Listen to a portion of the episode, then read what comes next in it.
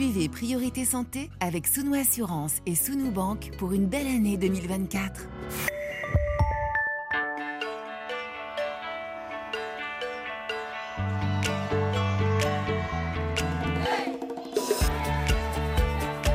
Priorité Santé.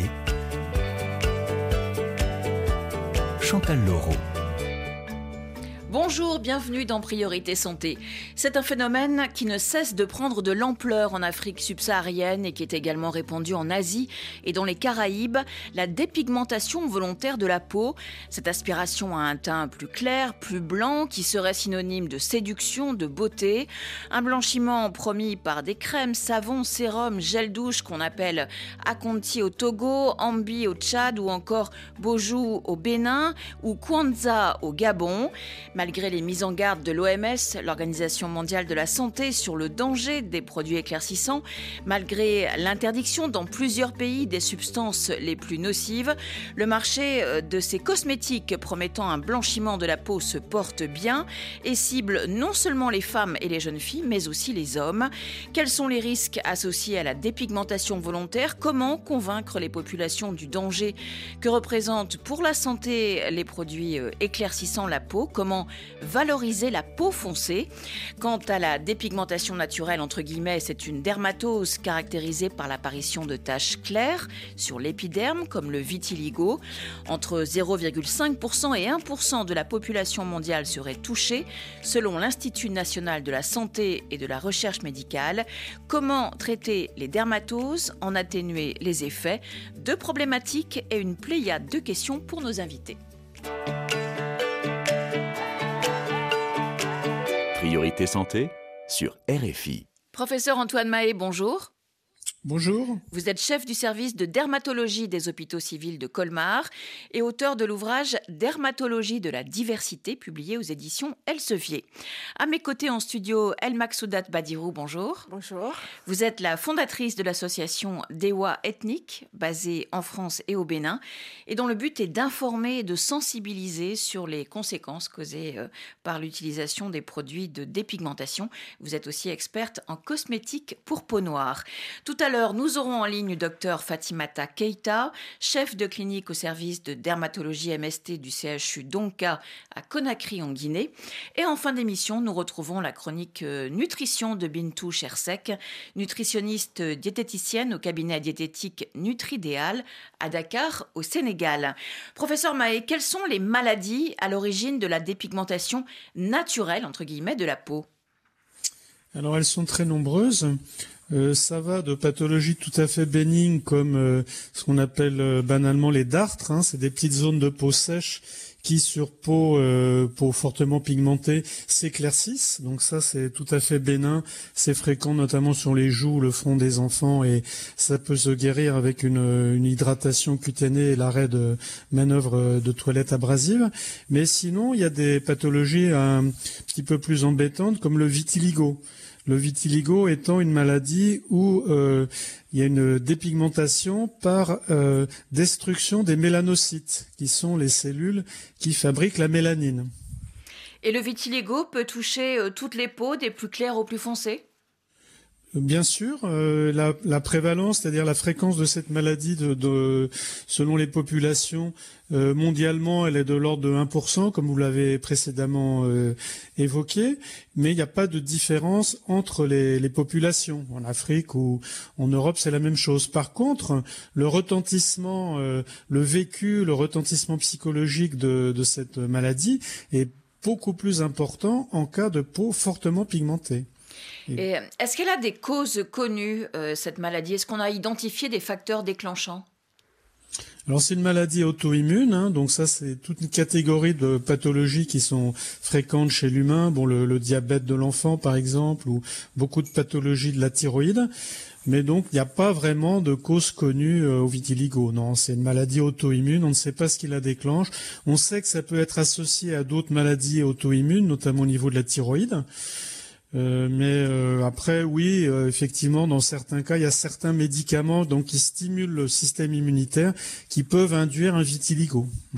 Et est-ce qu'il s'agit d'une maladie contagieuse? Absolument pas. Hein. C'est vraiment euh, c'est auto-humain, donc ça dit bien ce que ça veut dire. C'est la personne elle-même dont l'immunité se dirige vers ses propres cellules. Donc il n'y a aucune raison de penser que ce soit contagieux ou même euh, génétiquement transmissible. Ah oui, j'allais vous poser la question. Ce n'est pas une maladie héréditaire non plus.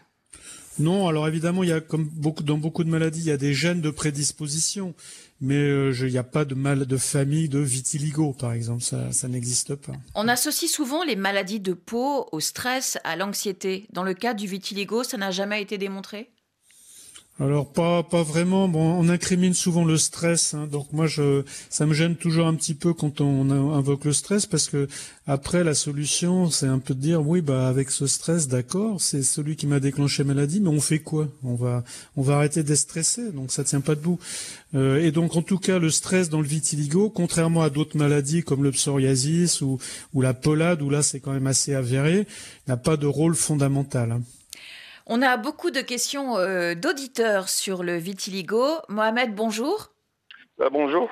Vous habitez dans la région de Marrakech au Maroc, vous avez 50 ans.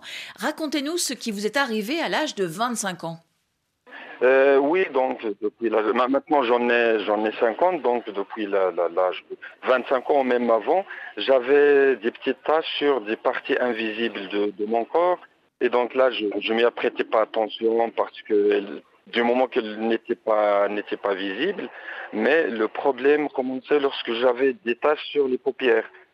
Donc je commence à voir des remarques des autres, ah qu'est-ce que c'est que ça? Parce que dans notre entourage, donc, cette maladie est un peu, euh, bon, les gens essaient de l'interpréter d'une manière superstitieuse, quoi. Donc euh, on se disait que c'est une malédiction, donc ça, ça, c'est n'importe quoi. Et, du coup, je commençais à voir des dermatologues. Donc, euh, le premier dermatologue que j'avais vu, donc il m'avait prescrit des, traitements et ça avait marché. Euh, donc, les, tâches que j'avais au-dessus de, mes yeux euh, disparaissent. Euh, avec le temps, d'autres tâches commencent à apparaître sur d'autres euh, d'autres parties de, mon corps et j'ai vu un, une autre dermato et c'était la même chose, donc des crèmes et des compléments alimentaires. Et alors, quelle, euh, quelle question voulez-vous poser au, professeur Mahé Oui, d'accord. La question qui se pose, c'est que euh, le rapport, est-ce qu'il y a vraiment un rapport entre le, régime, entre l'alimentation et euh, cette maladie? Parce que généralement, on incrimine les produits laitiers et surtout certains types de, certains types de poissons. Alors, est-ce qu'il y a vraiment ce rapport? Parce que euh, mon expérience, en certains temps, j'avais trop consommé de lait. Et tout de suite après, j'ai remarqué que les tâches commencent à progresser. Alors, professeur Mahé Mohamed euh, mentionne le lait, mais euh, je crois qu'il a aussi constaté l'apparition de taches après avoir bu beaucoup de, jus de fruits pendant euh, le ramadan. Est-ce que certains aliments peuvent favoriser l'apparition du vitiligo ou en aggraver les symptômes? Alors non, certainement pas. Et ce qu'il faut retenir, c'est que euh, il faut pas culpabiliser, vous voyez, quand on a un vitiligo et chercher absolument une cause. Et ce que dit euh, Monsieur, c'est c'est vrai que c'est la, problématique de la double causalité, c'est-à-dire on a une cause médicale, une maladie auto-immune, mais derrière on va vouloir chercher une, cause euh, sous-jacente. Et souvent c'est de l'ordre de la faute. Euh, et donc ça peut être très culpabilisant. Donc euh, non, il n'y a pas de, même l'alimentation, ça n'a absolument rien à voir. Le seul facteur qui peut favoriser, où ça a été établi, ce sont les micro-traumatismes. Par exemple, au niveau des paupières, euh, il faut éviter les, tout ce qui peut être tic. Hein, il y a des gens comme ça qui se touchent beaucoup les yeux hein, euh, parce que euh, a une petite sensation de, de, gêne, donc ils ont tendance à comme ça se lisser les yeux. Eh bien ça, quand on a un vitiligo, il ne faut pas le faire parce que ça peut induire par un phénomène euh, qu'on appelle le phénomène de Kobner la survenue de vitiligo à des endroits où normalement il n'y aurait pas de vitiligo. Voilà.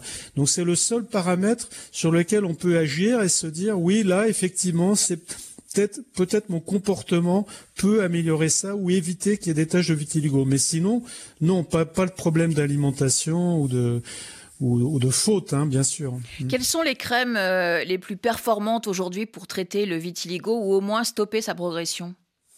Alors il y en a trois. Déjà, les corticoïdes locaux ont un intérêt. Bon, sur les paupières, là, ils seraient pas trop indiqués parce que la peau est très fine. Mais enfin, ça peut assez bien marcher. Le, le tacrolimus, qui est un immunosuppresseur, euh, euh, s'il est utilisé longtemps pendant des mois, euh, peut avoir un effet. Et puis tout récemment, donc il y a une catégorie de médicaments qu'on appelle les anti-JAK, JAK, qui, euh, semble-t-il, sont très efficaces, mais ils sont pas encore vraiment disponibles et surtout leur coût pose problème. Ils coûtent plusieurs milliers de, de dollars aux États-Unis, c'est ça? Bah, En gros, c'est ça. Il y a une euh, évidemment, le laboratoire communique pas énormément sur son prix, mais euh, oui, c'est plusieurs milliers de dollars pour un tube. Donc, euh, si la surface du vitiligo est étendue, c'est absolument impossible de, de suivre. Je pense si on n'a pas une bonne assurance. Mohamed parlait tout à l'heure d'un dermatologue qui lui avait prescrit des compléments alimentaires. Est-ce que c'est efficace?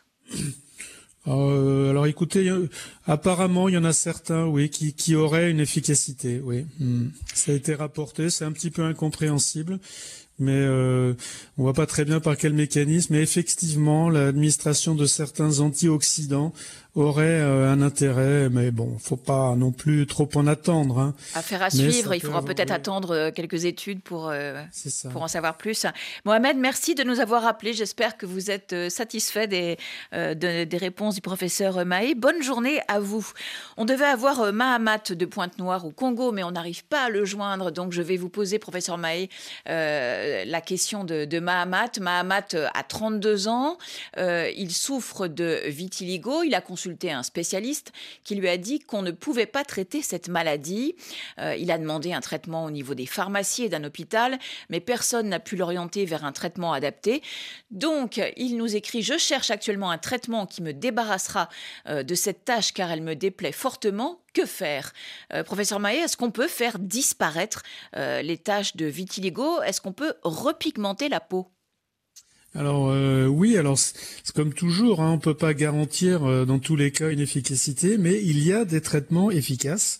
Donc j'ai parlé des topiques comme les corticoïdes locaux ou le tacrolimus ou, les anti-JAK, donc ils ont leur place. Euh, et sinon les, les ultraviolets, hein, peuvent être très efficaces. Souvent d'ailleurs on associe ultraviolet et tacrolimus par exemple. Euh, alors c'est des ultraviolets qui doivent être euh, utilisés de façon encadrée. C'est-à-dire il suffit pas de dire à quelqu'un bah, mettez-vous au soleil, ça va arranger tout seul les choses parce que euh, la peau étant complètement dépigmentée, il y a un risque de coup de soleil. Donc il faut arriver à avoir une exposition aux UV qui entraîne une réaction, donc il va entraîner une, légère rougeur, un très léger coup de soleil si vous voulez, mais pas non plus trop, parce que là on va avoir des accidents, des brûlures, hein, c'est tout à fait possible. Et donc il faut que ce soit encadré, il faut que ce soit très régulier. Ça peut être efficace au bout de, de 6 à 12 mois. Donc le mieux c'est que ce soit encadré médicalement. C'est en général on conseille pas trop les expositions solaires, mais bon c'est vrai que dans les pays tropicaux ce serait un peu dommage de s'en passer. Et euh, quid des, des, greffes en cas de, de plaques de vitiligo euh, rebelles au traitement? Alors là, euh, c'est une technique très spécialisée. Un peu de peu de hum, services de laboratoire maîtrisent cette technique. Mais en fait, quand on a une petite zone de vitiligo, quelques centimètres carrés, moins de 10 centimètres carrés, on va dire, on peut euh, prélever des mélanocytes, hein, les fameuses cellules hein, qui ont été détruites dans le vitiligo, sur une zone de peau saine du même patient. On fait ça en provoquant une petite brûlure, en fait, une brûlure euh, par l'azote hein, au froid. Donc on prélève euh, le contenu de la bulle de brûlure qui a été créée et on l'injecte dans la zone de vitiligo. Et ça, ça peut entraîner des très bons résultats, oui. Mm. On a aussi euh, reçu des questions sur Facebook. Euh, Jackie de d'Antananarive à Madagascar. J'ai une amie atteinte du vitiligo. J'ai constaté que la maladie commence à couvrir presque toute la surface exposée de son corps. Y a-t-il un bon remède pour guérir complètement de cette maladie? S'il n'y en a pas, comment prévenir l'apparition d'autres tâches Bon, on a déjà évoqué euh, les remèdes, hein, professeur Mahé, mais comment prévenir l'apparition d'autres tâches. Est-ce que c'est possible? Alors je vous ai parlé d'éviter les traumatismes, hein, euh, mais ça, ce n'est concevable que sur des petites zones. Euh, euh, vous voyez les paupières, le menton, etc. Donc là, si vraiment on a un vitiligo qui est généralisé, ce qu'on propose parfois, c'est finalement de se dire bon bah on a on, a perdu la bataille contre le vitiligo, mais ce qui est gênant, c'est le contraste entre les zones de peau euh, normalement pigmenter les zones de vitiligo. Donc on va décolorer les zones restantes, les zones de peau saine restantes. Et donc ça, ça peut se faire. Maintenant, on, on devient euh, complètement blanc, hein, voilà. Donc mais après, des fois, ça peut être euh, apprécié. Est-ce que les taches de vitiligo sont douloureuses, professeur Mahé pas du tout, c'est totalement insensible, si ce n'est qu'évidemment on peut prendre des coups de soleil. Hein. Voilà.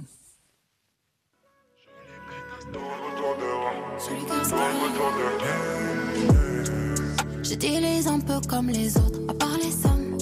Dis-moi ce qu'il me reste. Je te fais confiance et puis tu me baisses. Derrière comme chambre du Mercedes. Noir, noir, c'est comme avant. La tête aux pieds, tout est feneux. Y'aura pas de prochaine occasion. J'suis comme une air sous tes pneus. Étoile filante et j'fais un vœu. Shoot, shoot. J'aurais que j'en avais plus. Un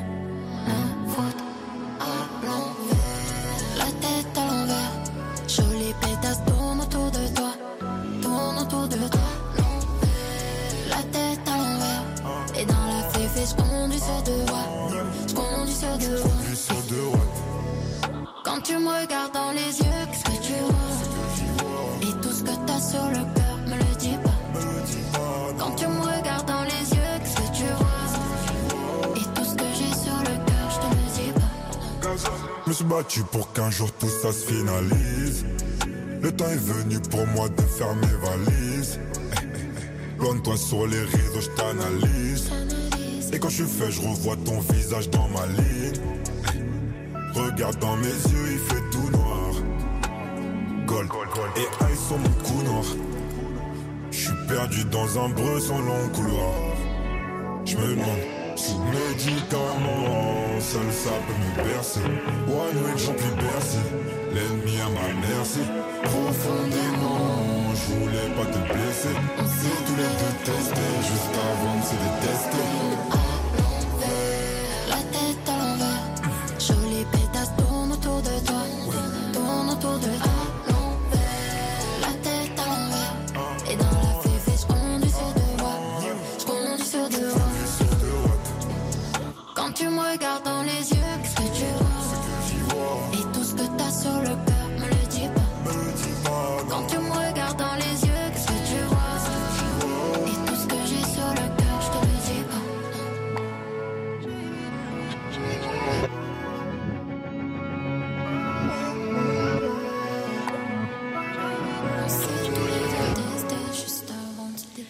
Chai featuring Gazo à l'envers, extrait du nouvel album de la rappeuse belgo-congolaise Pourvu qu'il pleuve.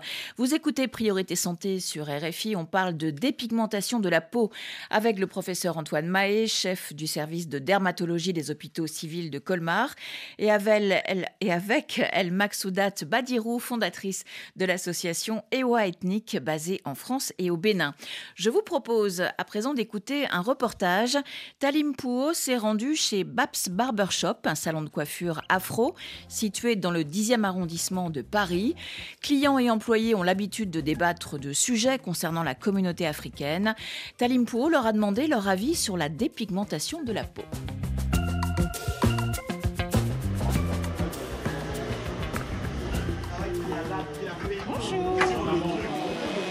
Bonjour, je m'appelle Fatoumata, j'ai 36 ans, je vis en banlieue parisienne.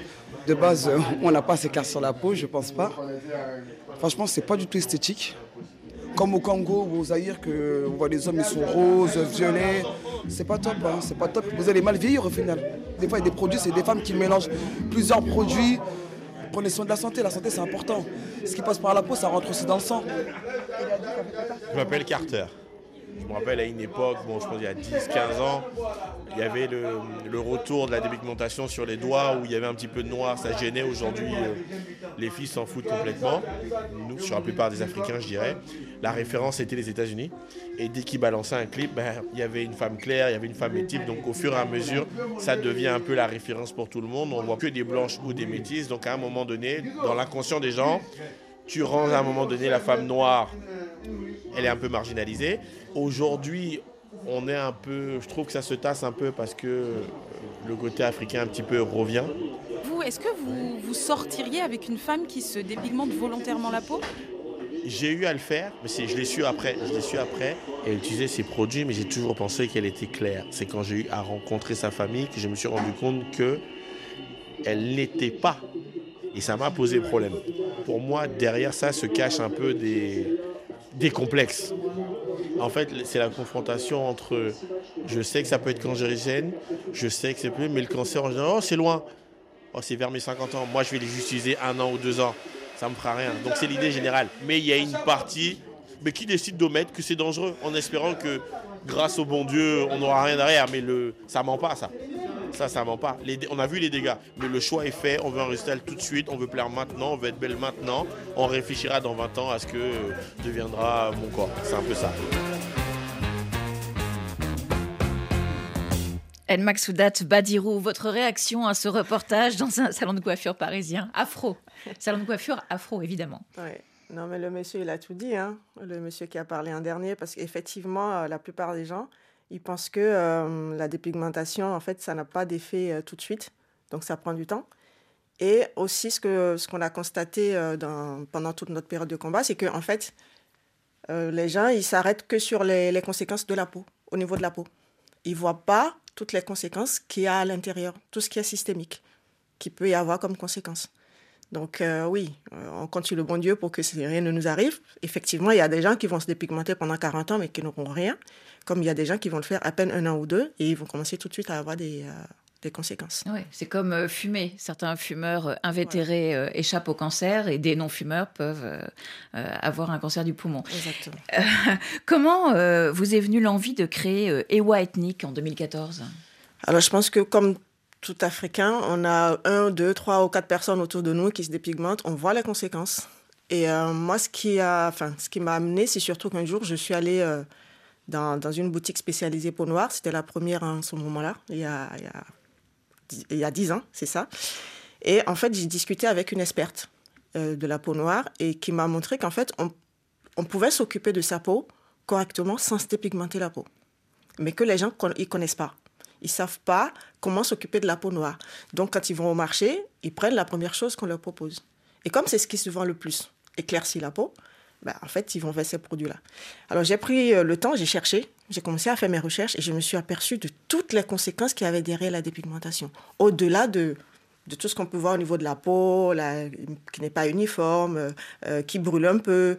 Et voilà, les gens, ça, en fait, ils s'arrêtent pas dessus. Ils se disent, bon, c'est pas grave, je m'habille, je couvre un peu, je mets le maquillage. Je connais des gens qui mettent des tonnes de maquillage pour cacher tout ça.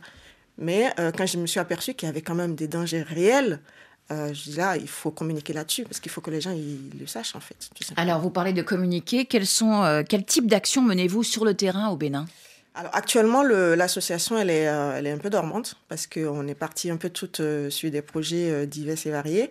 Mais euh, pendant, pendant quelques années, on avait fait euh, des actions, des campagnes de communication et de sensibilisation, au Bénin notamment. Et euh, on avait fait des campagnes, on est passé à la télé, à la radio, on a fait des affiches. À un moment donné aussi, on était passé dans, à l'université, dans les écoles, parce qu'il faut savoir que la dépigmentation, ça commence très tôt. Il y a même des moments qui commencent... Quand elles sont enceintes Oui, qui prennent des, produits pour que le bébé naisse clair. Elles avalent des produits ou elles se font des injections? Elles avalent des produits. Euh, j'ai appris aussi pour euh, celles qui prennent de l'alcool euh, quand elles sont enceintes. Pourquoi elles pensent que l'alcool rendra la, peau de leur bébé plus claire? Et il y a des comprimés sur le marché aussi. Et euh, on a l'impression que beaucoup de pays mènent des campagnes euh, contre les produits euh, éclaircissants en mettant en avant leur nocivité. Et on a l'impression que le phénomène ne va que croissant. Comment vous expliquez que, que ces campagnes, finalement, aient peu d'effet? Campagnes doublées d'interdiction aussi. on dirait que ça marche pas. Comment comment c'est possible hein? Alors ça marche, ça marche moyen parce que c'est quand même ce qui se vend tout ce qui est produit euh, naturel et euh, comment s'appelle et qui ne permet pas de se dépigmenter ou d'éclaircir un minimum la peau ne marche pas. En tout cas, dans les pays africains. Parce que ça veut dire parce que ces produits sont trop chers, parce que euh, parce que le bio n'est pas encore assez développé en Afrique. Développé. La jeune génération commence à comprendre, surtout avec le phénomène NAPI et tous ces phénomènes qui sont arrivés. Aujourd'hui, NAPI, c'est le retour au, naturel. Voilà. Et euh, ça commence à arriver avec la jeune génération. Mais c'est quand même tellement ancré dans, dans, les, dans les idées, dans les cultures, dans les habitudes. Et quand on est dans un groupe où on n'est pas clair, euh, les autres, on se regarde bizarrement. Et aussi, faut, le modèle de beauté aujourd'hui qu'on voit partout, c'est la peau claire même si la peau noire commence à arriver un peu euh, sur les affiches, à la télé. Mais dans les euh, publicités, par exemple, euh, même les agences africaines utilisent encore des mannequins à la peau claire ou des comédiennes à la peau claire? Oui, oui. Même les, les chanteuses, à un moment donné, il fallait s'éclaircir la peau pour pouvoir mieux apparaître à l'écran. Et ça, ça commence un peu à, bouger. Ça a commencé à bouger ces dernières années au niveau de bah, justement de la prise de conscience dans les agences de publicité, euh, dans, les, euh, dans le casting de comédiens, de comédiennes? Alors à l'international, oui, mais euh, en Afrique, moyennement? Moyennement. Si une personne est très très très noire, elle passera pas forcément. Ils vont forcément prendre beaucoup plus celle qui est un peu plus claire. Je vous propose maintenant de partir pour la Guinée. Docteur Fatimata Keita, bonjour. Bonjour Chantal.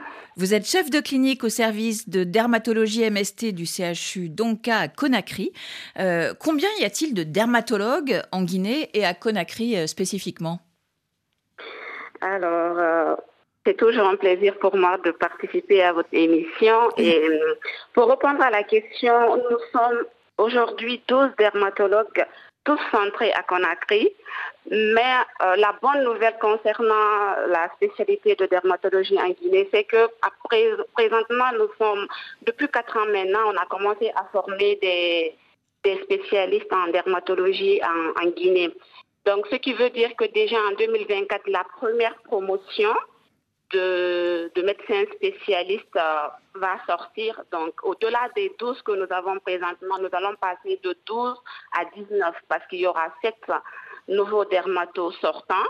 Et pratiquement à partir de 2024, chaque année, on va former 7 à 8 nouveaux dermatologues en moyenne, il faut le dire, et qui seront forcément orientés aussi dans, dans les grandes villes euh, du pays, dans les provinces. Docteur Keita, euh, justement, est-ce qu'on a besoin de dermatologues euh, dans, dans, tout le pays Est-ce que le, la, la, dépigmentation est une pratique très répandue en Guinée? Alors, si on a besoin de dermatologues dans tout le pays, oui, les pathologies dermatologiques, elles sont vastes et variées.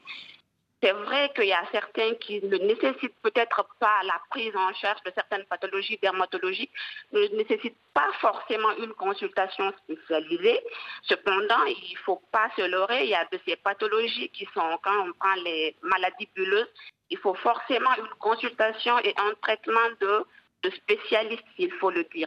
Maintenant, en ce qui concerne la dépigmentation artificielle volontaire, là, c'est autre chose. Donc, la question, c'était si c'est sur, sur la dépigmentation artificielle. Oui, est-ce que c'est une pratique très répandue? Oui, c'est une pratique très répandue. Elle est, elle est très répandue en Guinée et dans beaucoup de, de pays de la sous-région. Est-ce qu'elle touche davantage les femmes que les hommes? Alors, c'est beaucoup plus les femmes qui sont concernées, malgré que oui, de plus en plus, on rencontre cette pratique chez les hommes, voire même chez les enfants à travers les parents, mais il faut se dire que c'est surtout chez la femme, la tranche d'âge la plus concernée étant celle comprise entre 20 à 40 ans. Et est-ce que ces, ces, femmes sont au courant des risques qu'elles prennent? Est-ce qu'elles en sont euh, conscientes? Euh, Certaines oui, d'autres non. Et même si... Euh, les risques sont connus, il y en a qui n'évaluent pas trop l'ampleur de la problématique au fait. Parce que lorsqu'on commence à sensibiliser les femmes, lorsqu'on commence à leur parler des complications, des risques, il y en a qui vont vous dire Ah, je ne savais pas que c'était aussi grave que ça. D'accord? Et il y en a qui sont au courant, qui sont, qui sont bien informés, qui sont instruits, qui sont lettrés, qui sont renseignés, et que malgré tout, quand même, qui continuent à, à utiliser, à faire ces pratiques. Et quels sont quand même très, très dommage. Et quels sont les, dommages et répercussions sur la peau? Vous pouvez nous donner des, exemples que vous avez vus euh, euh, lors de vos consultations? Alors, les complications, elles sont vastes, elles sont nombreuses, elles sont variées et les plus visibles, c'est-à-dire les lésions affichantes les plus nombreuses, sont les complications de la peau. Alors, la peau est, est une barrière protectrice à la base. Et pour les femmes qui utilisent ces pratiques, vont trouver leur peau détruite, qui sera fragilisée et, disons, sujette à de nombreuses infections. Les germes seront forcément sur la peau et ça va entraîner des infections bactériennes, de, de simples infections banales, c'est-à-dire les furoncles, les gros boutons avec du pus dedans, à des complications plus ou moins très importantes qui peuvent entraîner même la mort. Les femmes vont se retrouver avec des grosses jambes rouges, douloureuses, très chaudes, avec un aspect de peau brûlée et qui va laisser de vastes plaies sur la jambe. Il faut forcément une hospitalisation pour les prendre en charge c'est le motif principal d'hospitalisation chez la femme, par exemple, dans notre service. Euh, docteur Keita, comment euh, peut-on sensibiliser efficacement la population euh, face aux risques liés à la dépigmentation volontaire? Donc là, tout de suite, là, j'avais juste parlé de, deux exemples de maladies s'il faut. Avant de répondre rapidement, j'avais juste les énumérer. Il faut savoir aussi qu'au-delà des infections qu'on vient de citer, il y a d'autres infections telles que la dermatophysie, qui est l'équivalent de la teigne, sur la peau, les allergies, les troubles pigmentaires, les visages bleutés, le chronos, qui est très difficile à traiter avec l'aspect de peau de léopard. Alors, par rapport à la sensibilisation, c'est, faut le dire, c'est l'élément clé. Euh, il est très difficile de sensibiliser. Ce n'est pas facile, mais tout le monde doit être impliqué. Et au niveau de l'État, et au niveau des médecins, des médias, de la population dans sa globalité. Mais avant de parler de sensibilisation, c'est quand même bon de savoir, de connaître la motivation, qu'est-ce qui motive les femmes à se donner à la dépigmentation artificielle. Je pense qu'avant de parler de la sensibilisation, il faut d'abord souligner les, différentes motivations de, chaque pratiquante. Et la grande majorité des pratiquantes affirment que le but recherché par leur pratique est de se clarifier la peau, le teint, faire disparaître les taches. À la base, il y a ce groupe de femmes qui n'avait pas pour option de se dépigmenter parce qu'elle commence d'abord à traiter les taches pigmentées, ça peut être des taches euh, post-acné, féculaires par exemple, et au fil du temps, elles vont prendre goût. Voilà, elle commence par euh, vouloir cacher euh, des, imperfections de la peau et au final, elle se retrouve accro, entre guillemets, aux produits éclaircissants. C'est bien ça trouve que peut-être que la peau devient plus jolie, plus embellie, plus claire, elles se euh, plus belles parce que pour certaines, la beauté rime avec la couleur de la peau. Être claire pour eux, c'est être belle.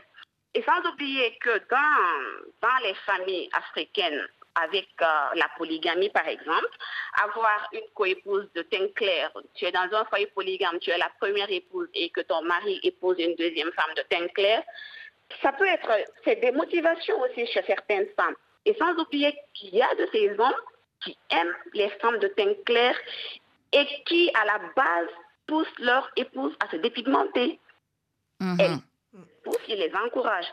Donc, il faut surtout se baser sur la motivation, créer un climat de confiance entre le médecin, éviter chez les médecins, éviter les préjugés, créer un climat de confiance. Et peut-être aussi, je pense qu'il y a un manque de confiance, un manque d'estime de soi, faire des sensibilisations dans ce cadre, faire des séminaires dans la formation d'estime de, de, soi, par exemple. Je pense que c'est important. Merci beaucoup, euh, docteur euh, Fatimata Keita, d'avoir été avec nous euh, depuis Conakry. Je vous souhaite une bonne journée et je vous dis à bientôt. sensibiliser la population n'est pas facile, disait à l'instant le docteur Keita.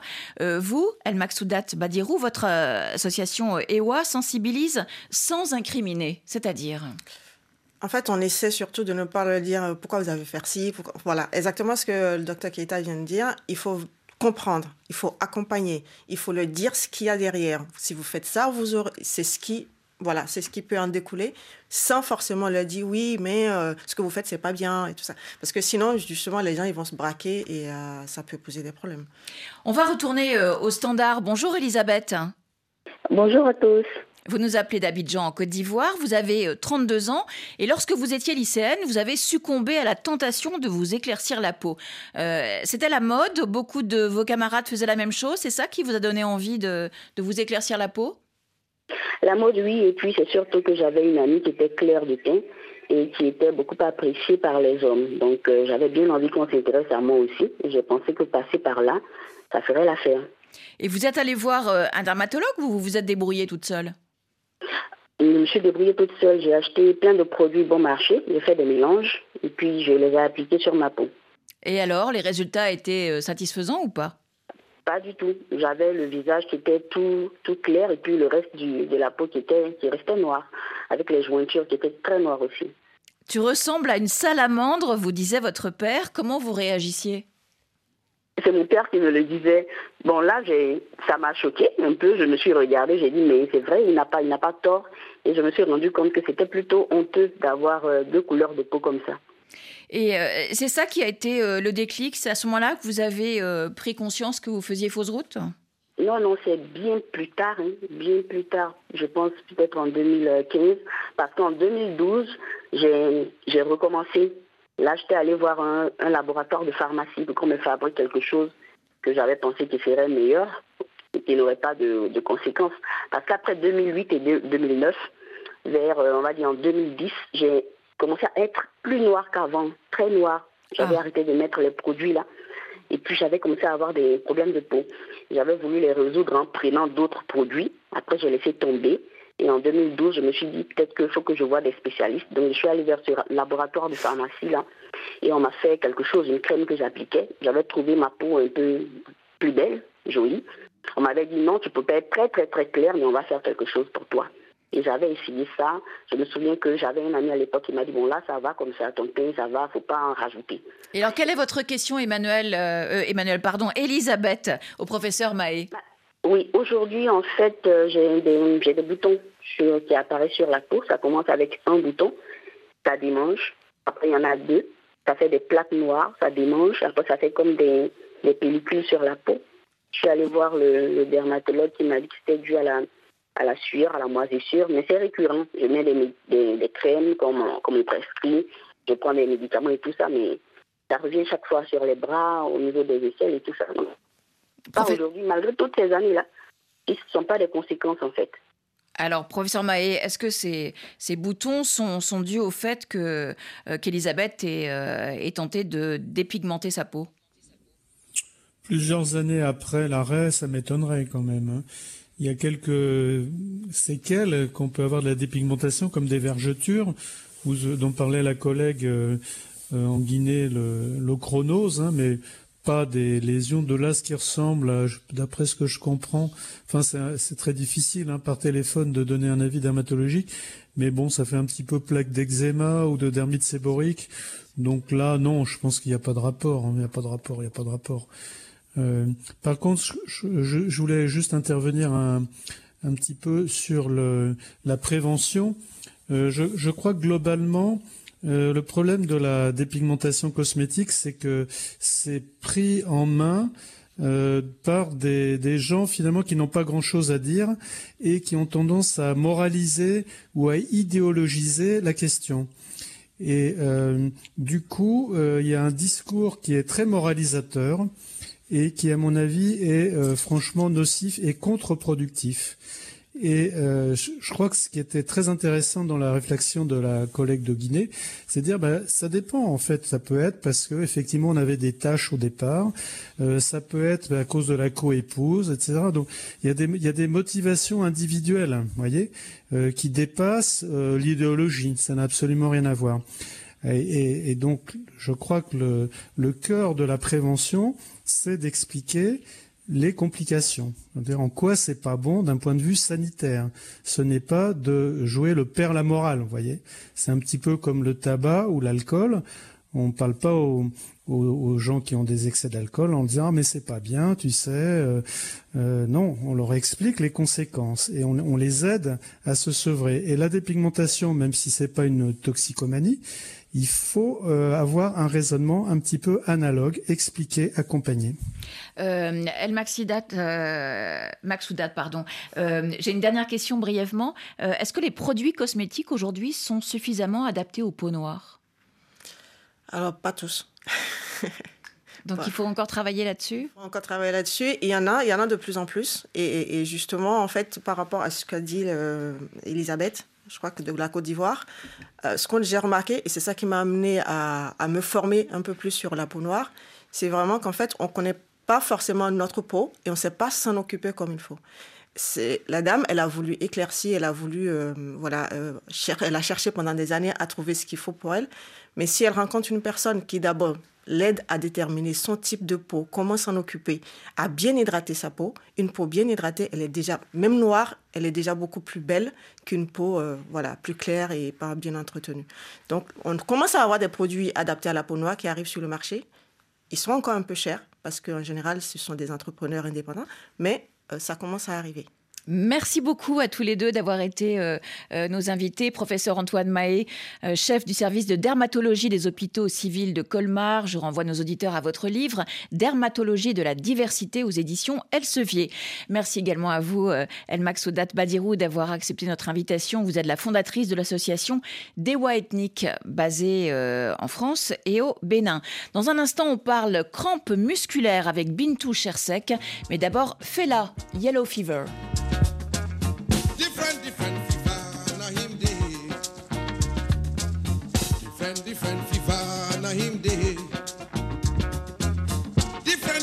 Different, na him day. Different, different fever, na him day. Malaria fever, anko. Jaundice fever. Hay fever. Influenza fever. Inflation fever. Freedom fever, anko.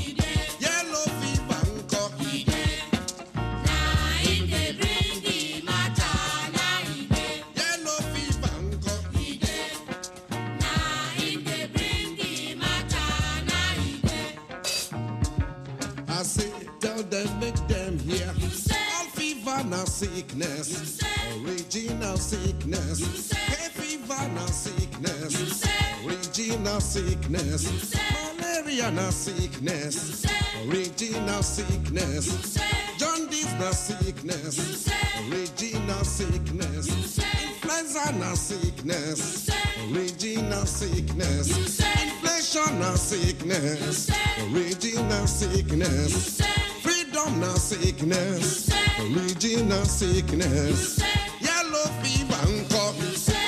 Nutrition, équilibre et santé au menu de votre chronique, docteur Bintou Chersek, bonjour. Vous êtes nutritionniste et diététicienne à Dakar.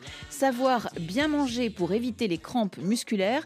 Commençons par nous poser la question, qu'est-ce qu'une crampe musculaire? Euh, Je pense que tout le monde a déjà souffert d'une crampe musculaire. C'est extrêmement douloureux. C'est une forte contraction des muscles qui est involontaire euh, et heureusement de courte durée parce que c'est très douloureux.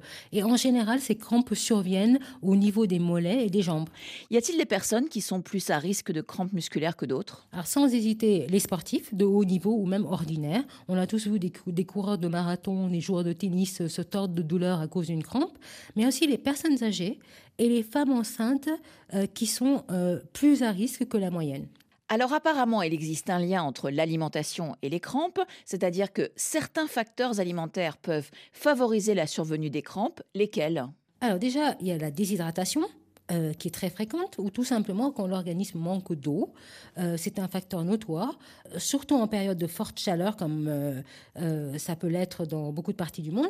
Les, personnes qui sont susceptibles aux crampes, à ce moment-là, doivent s'astreindre à boire suffisamment et tout au long de la journée, par petites gorgées. Ne pas rester comme ça plusieurs heures sans boire et essayer de rattraper après. Je, pense particulièrement aux personnes âgées parce que leur sensation de soif diminue. La, la sensation de soif diminue avec l'âge, après 60 ans, et on, donc on ressent pas nécessaire, on ne ressent pas forcément le besoin de boire. Donc ces personnes-là, je leur conseille de toujours avoir une bouteille d'eau à portée de main pour ne pas oublier de boire. Quelle quantité d'eau est recommandée pour éviter d'avoir des crampes? Euh, en moyenne, c'est 1,5 litre d'eau par jour, euh, mais pour être plus précis, en fait, la quantité d'eau qu'on doit boire est, est- doit être équivalente à la quantité d'eau qu'on perd tout au long de la journée. Donc, en période de forte chaleur, on perd plus d'eau à travers la, la sudation, la transpiration, donc on doit boire plus. Et on peut déterminer si oui ou non on boit suffisamment en observant la couleur des urines. Donc, une personne qui est bien hydratée, la couleur de ses urines doit être claire tout au long de la journée. Est-ce qu'il y a des précautions particulières à prendre pour bien s'hydrater lorsqu'on pratique du sport, surtout en période de forte chaleur? Absolument. Donc en période de forte chaleur, et surtout si l'activité sportive doit durer 1h30 ou plus, je conseille de boire ce qu'on appelle une boisson isotonique. Parce qu'à ce moment-là, l'eau ne suffit pas pour remplacer tous les minéraux qu'on perd euh, à travers la transpiration. Ces boissons isotoniques, ce sont les boissons du sport. Donc on en voit dans le commerce, mais elles sont relativement euh, coûteuses. Alors euh, on peut les préparer tout simplement à la maison à moindre prix en associant de l'eau minérale, du jus d'orange pressé, du jus de citron pressé, du sucre et un peu de sel. Un autre facteur favorise les crampes, c'est la carence en calcium. Oui, euh, parce que le calcium joue un rôle important dans le mécanisme de contraction normale des muscles. Et la carence, qui est fréquente chez les adultes, entraîne des contractions ben, anormales. Euh, donc pour, prévenir cette carence, on conseille de manger deux à trois portions de produits laitiers par jour. Et bien sûr, pour ces personnes qui sont intolérantes au lactose ou qui n'aiment pas les produits laitiers, tout simplement, elles peuvent remplacer ces produits laitiers par une à deux cuillères à soupe de poudre du fruit du baobab, parce que c'est très riche en calcium, ou alors la consommation régulière d'oranges, les oranges sont riches en calcium, mais aussi les sardines en boîte, parce que quand on les consomme en conserve, eh bien on mange aussi les arêtes de la sardine, donc le calcium. On passe au facteur suivant, la carence en magnésium. Oui, très similaire euh, en termes de fonction. Le magnésium est très similaire au calcium parce que c'est important aussi pour la contraction des muscles. La carence en magnésium est très fréquente, surtout chez les femmes, euh, parce que non seulement on consomme pas assez d'aliments qui sont riches en magnésium, tels que les fruits séchés, comme les dattes, les figues séchées, mais aussi les épinards, les avocats, mais aussi parce qu'il y a des facteurs dans l'alimentation qui réduisent l'absorption du calcium. Par exemple, une surconsommation de graisse animale, ça réduit euh, l'absorption du, du, magnésium. Euh, donc, je conseille à ces personnes-là qui souffrent souvent de crampes de prendre carrément un complément alimentaire de magnésium, mais du magnésium marin. Et on trouve ça en pharmacie et un comprimé par jour. Qu'en est-il de la consommation excessive de café ou de thé? Ah oui, on, alors on considère que la consommation est excessive lorsqu'elle dépasse les trois tasses par jour. Donc, il se trouve que le café et le thé peuvent augmenter le taux d'acidité dans les muscles. Et là, ça, ça favorise les crampes. Donc, vraiment, je conseille de ne pas dépasser les trois tasses par jour. Nous avons vu que les sportifs sont plus à risque de crampes musculaires. Qu'en est-il des personnes qui ne bougent pas, des personnes sédentaires? Alors oui, les, personnes qui non seulement ne font pas de sport, mais qui en dehors du temps de sommeil, de la nuit, passent plus de temps assises ou couchées que de temps à bouger, sont clairement plus à risque de crampes parce qu'elles n'exercent pas suffisamment leurs muscles. Donc, si vous êtes souvent euh, victime de crampes, et que vous êtes sédentaire, il faut non seulement appliquer euh, des conseils alimentaires que j'ai donnés, mais euh, en plus il faut pratiquer du sport, disons les trois fois par semaine, ça suffit, et surtout réduire le temps de sédentarité en s'activant au moins toutes les heures, voire toutes les heures 30, tout au long de la journée. Merci beaucoup, docteur Bintou Chersey et tous ces conseils, on peut les réentendre sur le podcast de l'émission Priorité Santé à toute heure. Priorité Santé touche à sa fin. Merci à toute l'équipe qui m'a aidé à préparer l'émission. Damien Roucou, Talimpo et Louis Calédec. Merci à Didier Bleu à la réalisation et à Arthur Geoffroy au standard. Demain, c'est la journée mondiale des maladies tropicales négligées. Quel traitement Comment les prévenir? Où en est la recherche? Si vous avez des questions ou envie de témoigner dans l'émission, n'hésitez pas à nous contacter sur Facebook ou au 33 1 84 22 75 75.